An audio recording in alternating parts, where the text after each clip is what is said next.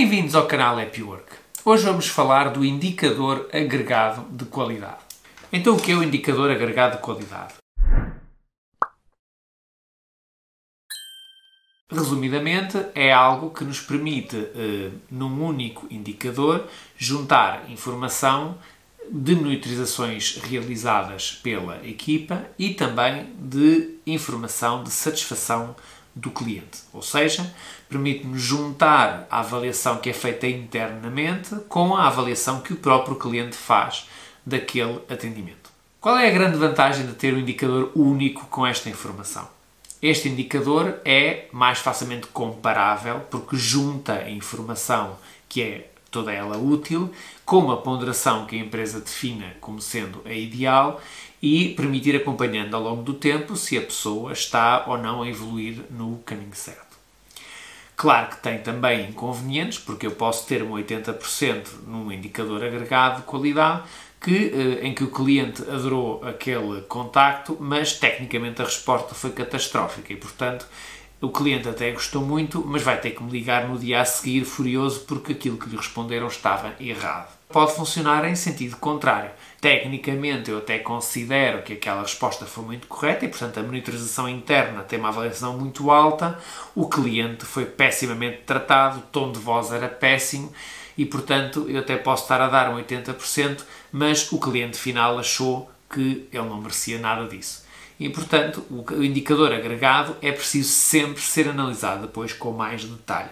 Um 80%, ou um 60%, ou um 100% pode significar coisas muito diferentes.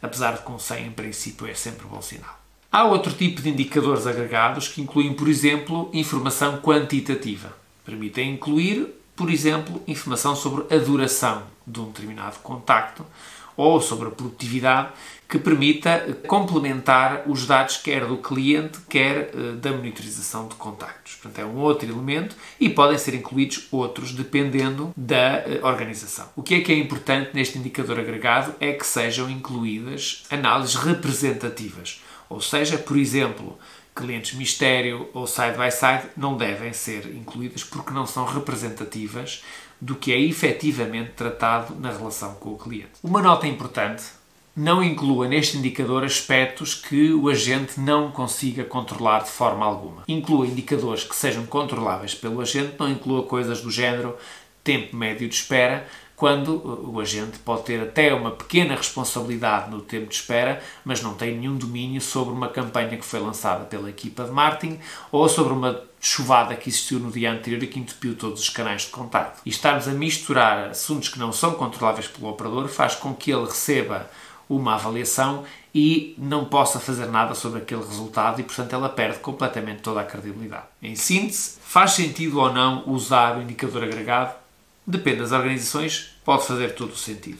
O mais importante aqui é que toda a gente saiba o que é que está neste indicador. Qual é a percentagem que cada item representa. E naquele contacto específico em que me estão a comunicar um determinado resultado, eu possa saber onde é que a coisa correu mal. Se foi na avaliação do cliente, se foi na avaliação interna e o que é que eu tenho que melhorar. Isso é sempre o mais importante. Claramente comunicar onde é que é suposto melhorar.